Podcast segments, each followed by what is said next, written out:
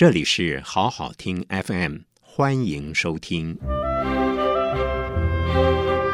欢迎进入异想人生，李梅玲主持。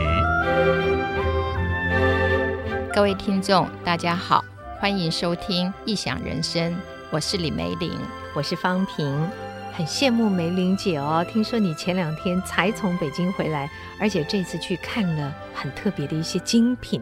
啊、呃，对，其实北京真的蛮有趣。如果像去香山，呃，喜欢建筑的，那里有贝聿铭最早盖的香山饭店。嗯嗯、那当然，我们也曾经提过，呃，那个赵无极的大画就被这样丢在地上。对对 对，那呃也可以。去碧云寺，因为那里有我们国父的衣冠冢。嗯，那另外在香山翻过来的这一面呢，其实也有几个寺庙，都非常有趣。现在北京政府也非常积极在保护一些古文物。嗯，譬如说，我们去了一个就是法恩寺。那个法恩寺呢，我们都讲说明朝东厂都把那个时候太监想成跟那个就是勾结啊，但那个那个庙真的很好玩，它是庙，但是不拜任何的佛啦、嗯、这一些，呃，而且在庙的旁边呢，钟鼓楼一般习惯就是暮鼓晨钟嘛，嗯、对，钟楼跟鼓楼，对，但是它是在外面立了两个碉楼，就是那种军事的。那种梯形整个斜上去，嗯、还可以看，对对对，嗯、所以那个时候大家就是因为在东厂的时候，他们有的时候逮到一些什么。东林党人啊，或什么可能要秘密问讯，或者诸如此类。那那个庙呢？为什么不拜佛，不拜这些？他可能就是东厂的一个秘密基地，嗯，或者是抓到什么人要严刑逼供，或者是要特别的把他拎到，就那么一个建筑来当幌子一样。对，现在讲西山好像是一个郊游的地方，但是西山前面的那一个呃路啊，嗯，就是。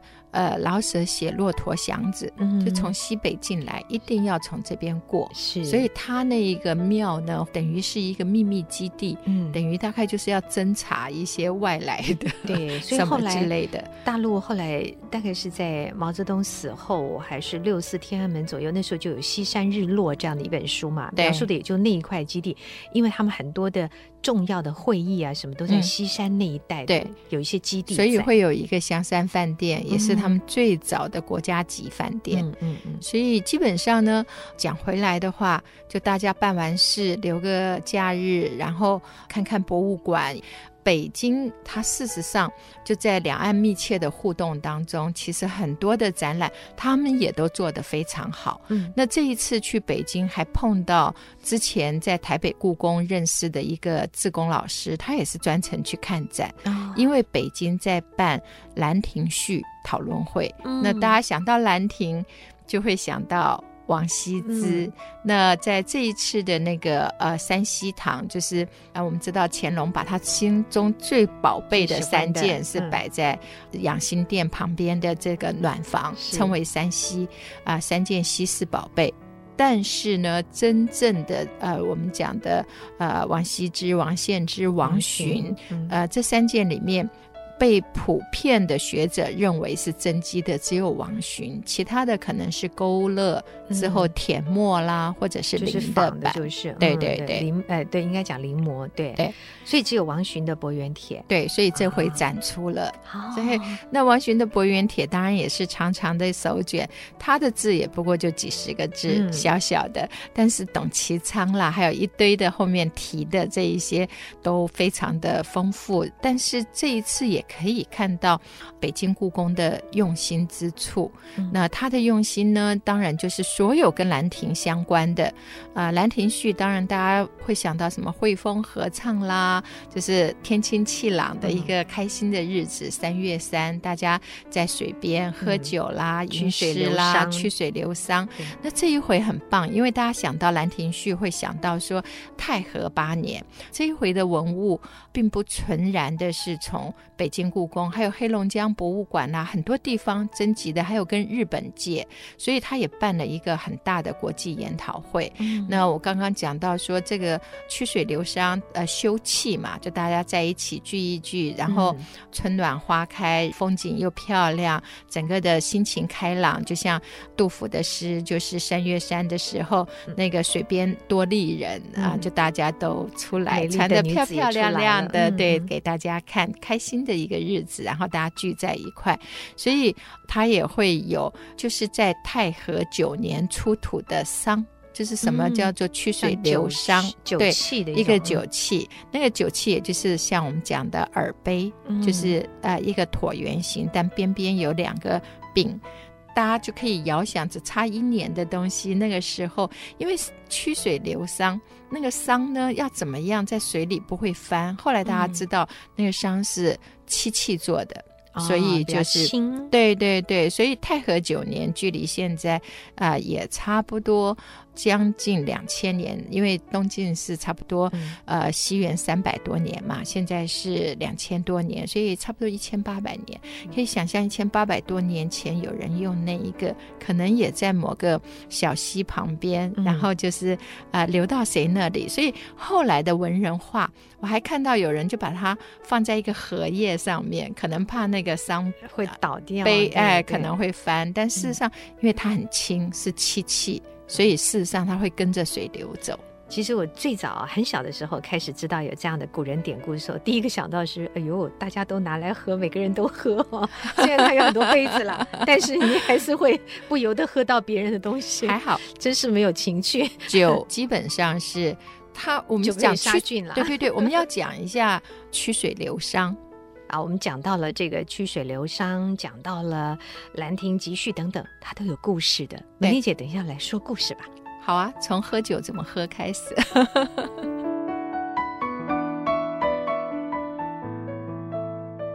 那么李梅林老师在前两天啊、哦，用短短的时间去了一趟北京，嗯，然后看了一些展览。对，那刚才我们讲到这个曲水流觞啊，因为看到了这个精彩的《兰亭集序》。对，好，那我们就要来讲这个故事啊。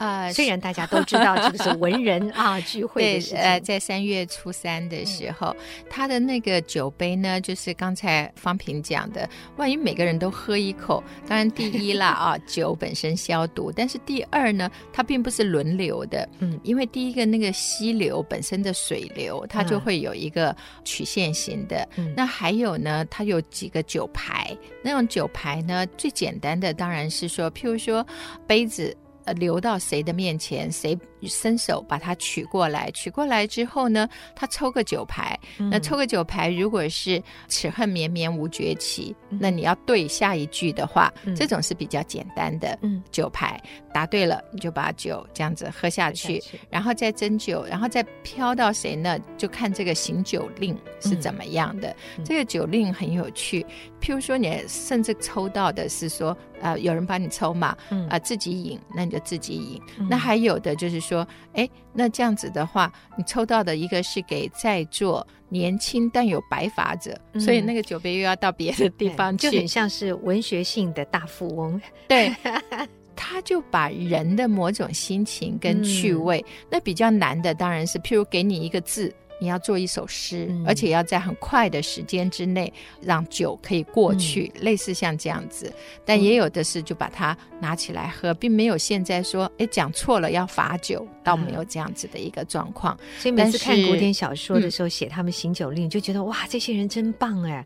短短时间里，也许是用筷子敲着酒杯，他的一首作品就出来了。对，所以这个曲水流觞也是一样。对呀、啊，曲水流觞，它基本上人跟人之间就会产生了一种互动，嗯、所以在这样子的过程，大家就会想，哎，王羲之，你是跟谁在那里喝酒？当然跟《兰亭序》相关的，在那个北京故宫展的进去看，你就会觉得我刚刚讲到的是雨伤伤悲。嗯、那第一个进去的呢，就是《兰亭序》怎么来的？嗯、那再过来的后面呢，就还有说，譬如《兰亭序》，唐太宗太喜欢了，得到之后。那他就命令啊、呃，那个时候的书法家，不管是褚遂良啦，不管是柳公权，都要临那临的本再被后来再临。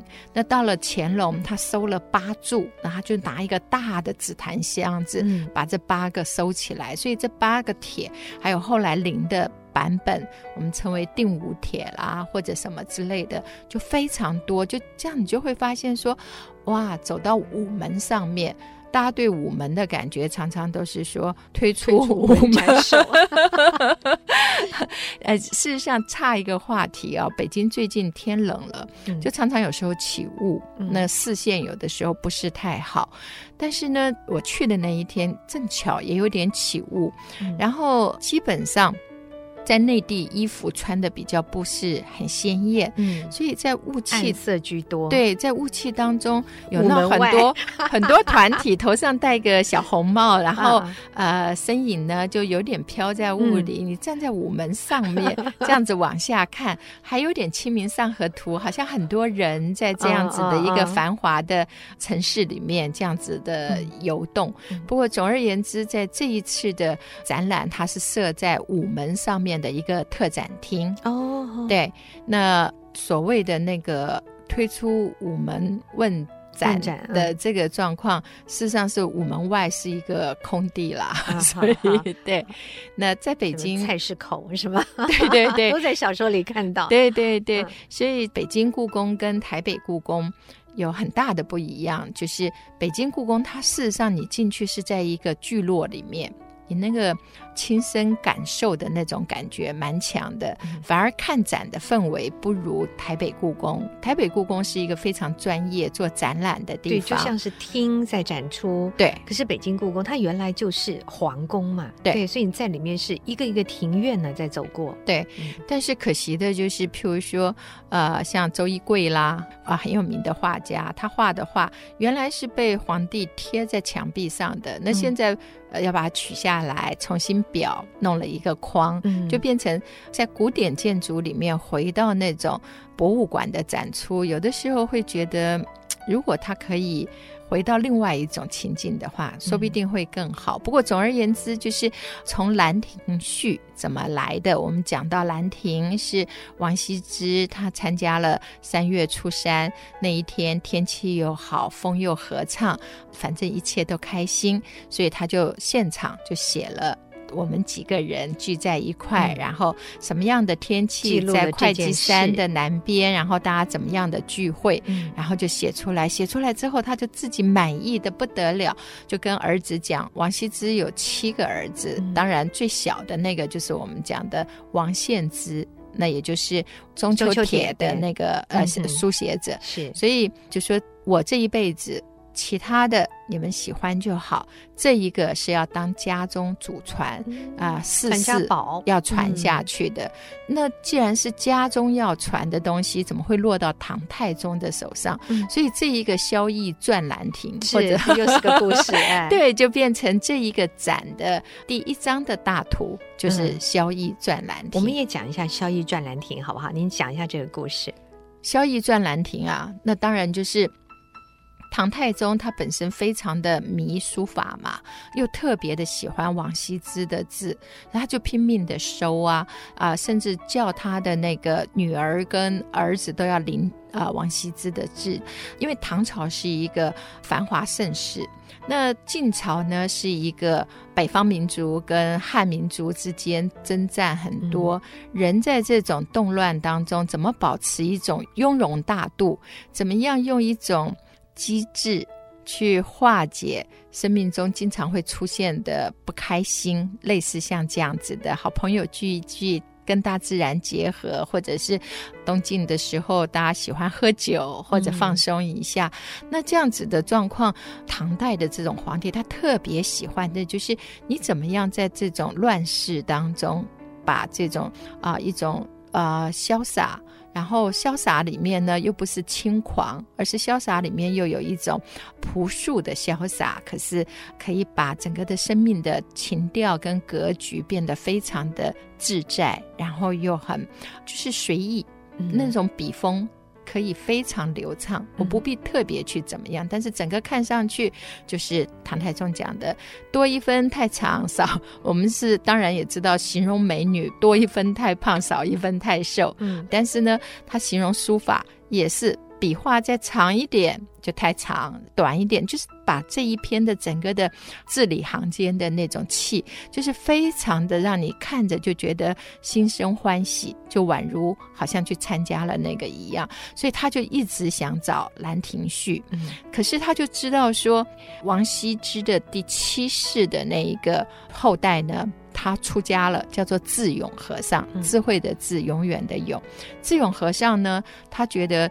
呃，虽然这个是家传，但是因为他是出家人，嗯、所以他就身外之物。对，他就给了他的弟子辩才和尚。嗯、辩才和尚呢，非常喜欢这个画，他也牢牢记住，就是啊、呃，要怎么样把它收藏好，变成寺庙里的这一种，嗯，也是一个收藏宝物。对，嗯、所以他就在那个我们知道以前都是木结构的那个亭台楼阁嘛，他就在大庙的那个上面的主梁，接着那个。呃，我们现在讲屋顶的地方呢，挖了一个缝，把这个书卷可以放放进去的地方。嗯、后来唐太宗就忍不住了，就把这个辩才和尚，就是听说这一个帖在那，他说没有啊，乱世当中，然后呃，所有的这些都已经不见了。嗯、那唐太宗就把他留了两个星期，怎么问没有啊，不见了。嗯、所以后来唐太宗也在想，是不是？我的情报错了，啊、呃，就把他留在那个宫中的两个礼拜呢，就派军队去搜，翻箱倒柜都没搜到，然后就想，也许真的不见，就好吧，那让你回去了。回去了之后，就有大臣说，我们的这个同才当中有一个人的反应特别好，又特别的聪明，叫做萧翼。嗯。那就是萧翼要转兰亭，要把他骗来了。怎么骗来呢？我们休息一会儿，待会儿再说。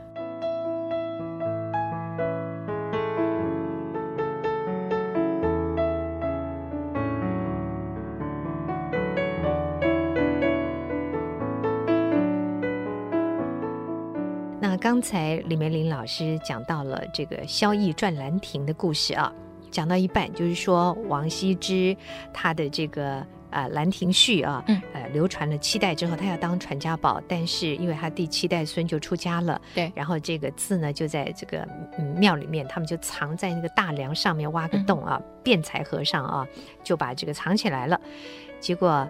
唐太宗把他抓去问了半天，问不出来。对，后来怎么骗来的呢？就牵扯到萧绎这个人了。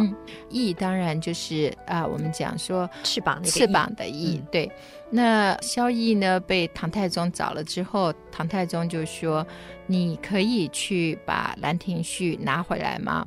呃，萧绎说：“如果在辩才和尚呢，我就可以。”那唐太宗就说：“那你怎么样去找？我都派军队去找，嗯、都找不到。不到”他就说：“你给我两帖啊，就是王氏家族的那个书法嗯真迹，你让我带着。”他那时候是刺史，然后就改装，然后变个文人，然后就去庙里面，然后呢就这样看一看。那我们知道以前大家都是现场挥毫啊，譬如说欧阳修。他到了一个风景区的那个阁楼上面，啊、嗯。呃，就是我们讲说“落霞与孤鹜齐飞”那个名句的那一个 那一首，就大家有的时候看着美好，那个时候的题字啊什么就会自然的就落笔，嗯、然后就看一看，就提几首诗，然后再看一看，就这样子来了十来天。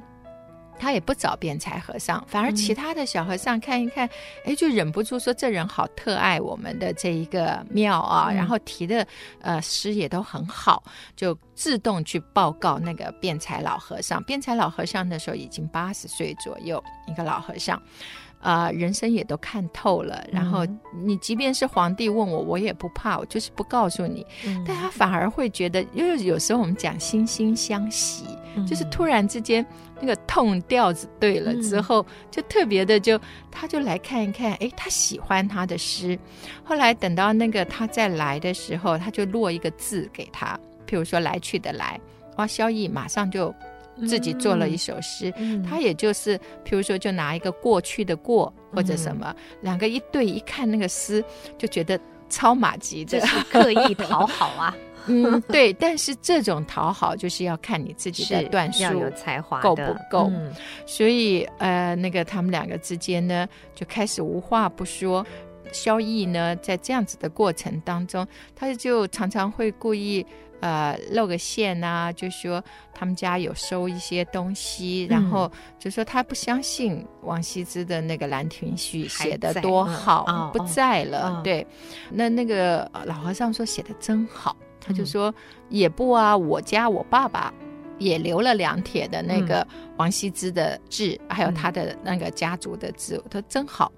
那老和尚经不起激，就说没有比得上《兰亭序》，嗯，他就说：“那我带来给你看。”嗯，老和尚看了一下。就说这倒是真机，嗯、但是真的没有《兰亭序》那么好看。然后那萧逸就说：“《兰亭序》都不在了，嗯、你讲这话，我才明明是欺我年轻 啊、哦，好像就是比不过你的眼力。嗯”对对，那两个人已经变忘年之交，就特别好。那那个老和尚左思右想。萧逸就看他还在左思右想，就说：“我把这两个留在这，你再看一看。嗯、我就是认为这就是王羲之最好的字，嗯，绝对不会是《兰亭序》。后来他再来，那老和尚就跟他讲说：“我有《兰亭序》。”这就变 萧逸说：“怎么可能？”老和尚就搬了梯子爬上去，把那个拿下来给他看。然后呢，他就一路激他，就说：“我还是觉得我的王羲之字好。”嗯，那他就把这三幅就摆在一块儿，嗯，然后就这样子，就两个就常常讨论。就老和尚就完全没有戒心了，让他可以自由进出那一间别的和尚都不能进来的这个禅房，嗯，就讨论，就是碰到你心爱的东西，真的你就放松所有的心房，所以。这些小和尚看哇，这一个都可以自由进出，所以有一天他就直接跟那个小和尚说，他知道辩才师傅不在啊，和尚不在，就说啊，师傅交代我，就是我有点急事，我家的这个呃书法我就要收了，去。对，他就把三个包一个包拿走，就跑到县太爷那边说，我是刺史，我现在命令你立即快速把这个送回到那个。宫廷，然后抓辩才和尚，他欺君。对对，所以你就觉得说，其实这个故事虽然像是一个哎流传千年这样一个美谈，可事实上品德上真是糟糕的一个人。但是他达成了他的长官，嗯、这样是不是有点商业？你达成了，就譬如说吧，对我们这种人来讲，我永远不懂金融海啸，我永远不懂春燕来不来。嗯，但是呢。呃，事实上，这些所谓衍生出来，你看那个“衍”那个字，本来就是行为里面加点水，东绕一点，西绕一点，嗯、衍生出来的金融商品，总是会有很高的风险。他会把很多人捧上去啊，因为他们看得懂，嗯、他们做得到。结果辩才和尚就被抓到唐太宗的，欺君很大的罪。嗯、可是他又不能判他死刑，都把人家的东西拿了。嗯，后来唐太宗也是个明君呐、啊。虽然我们觉得以现在来讲，东西是应该还人家的，唐太宗后来就给他欺蒙拐骗，赏赐他三千匹那个绢布，又赏赐了其他的一些辩才，能怎么办？但是我们想啊，有的时候啊，许多事情真难说。如果一直留在那个大梁之上，也许一把火就烧掉了。他没有像富春被烧掉，但是因为辩才老和尚他非常喜欢书法，他同时还有那个就是我们讲的智勇和尚的千字文，嗯、千字文也是被唐太宗拿走。但是唐太宗临死的时候，《兰亭序》陪葬，陪葬，哎，所以也就没啦。是是，虽然好像被跟着皇帝陪葬是很。但是问题上是，所有的宝物它的传承在时空中的故事，其实也是那个时代的一个缩影。后来老和尚也不要钱，把皇帝赏赐给他的全部换成现金，然后在庙那边重新立了碑塔，把他所记得的《兰亭序》再刻上去。但是岁月当中，后来也没了。所以我们只能说，在历史当中发生的任何事情，我们就让它顺其自然的生活灭，只能这样了。对，那唐太宗那时候命令那些大臣所写的《临兰亭序》，日后就是在所有岁月当中，慢慢的到乾隆手上，所以八注。啊，就是八个重要的书法家写的《兰亭》。那那个时候的《兰亭序》，他们虽然是临，但是柳公权写柳公权的体，嗯、然后那个褚遂良写褚遂良的体，谁高兴写什么体就写什么体。所以在这一次的那个北京故宫的展览里面，很开心，你可以看到很多不是一笔一画这样子临。那当然还有我们刚刚讲的伯远帖，嗯，那伯远帖也是书法三件稀世珍宝里面最。最重要的一件，是因为前面两个都已经现在学者认定是临摹的，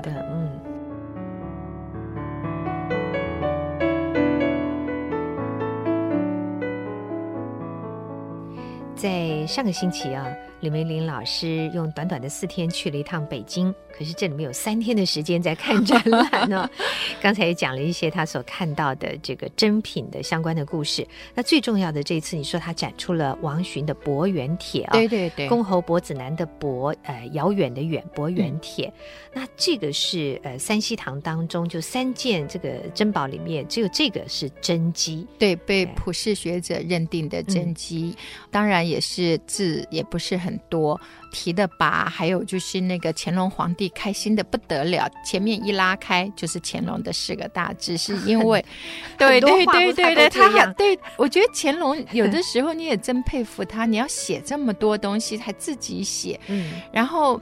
还盖不同的印，尤其在这个帖上特别说明了，他已经有了王羲之、王献之的帖，然后再得到这个帖，也就是在伯远帖上面有很明确的讲出山西堂的山西帖的这个由来。嗯，乾隆自己表达他的心情。那么为什么叫做伯远帖呢？因为这个王洵啊，我们讲他是呃王洵的祖父。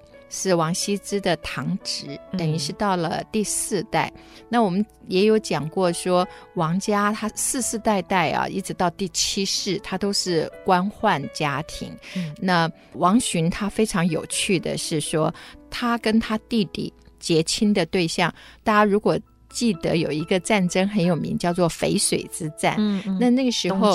哎，对，嗯、谢安嘛，对不对？福建，谢安呢，可能大家会想到他有一个才女的女儿，嗯、但是就是形容天上下谢道韫，对，嗯、下雪的时候好像是盐这样子洒出来。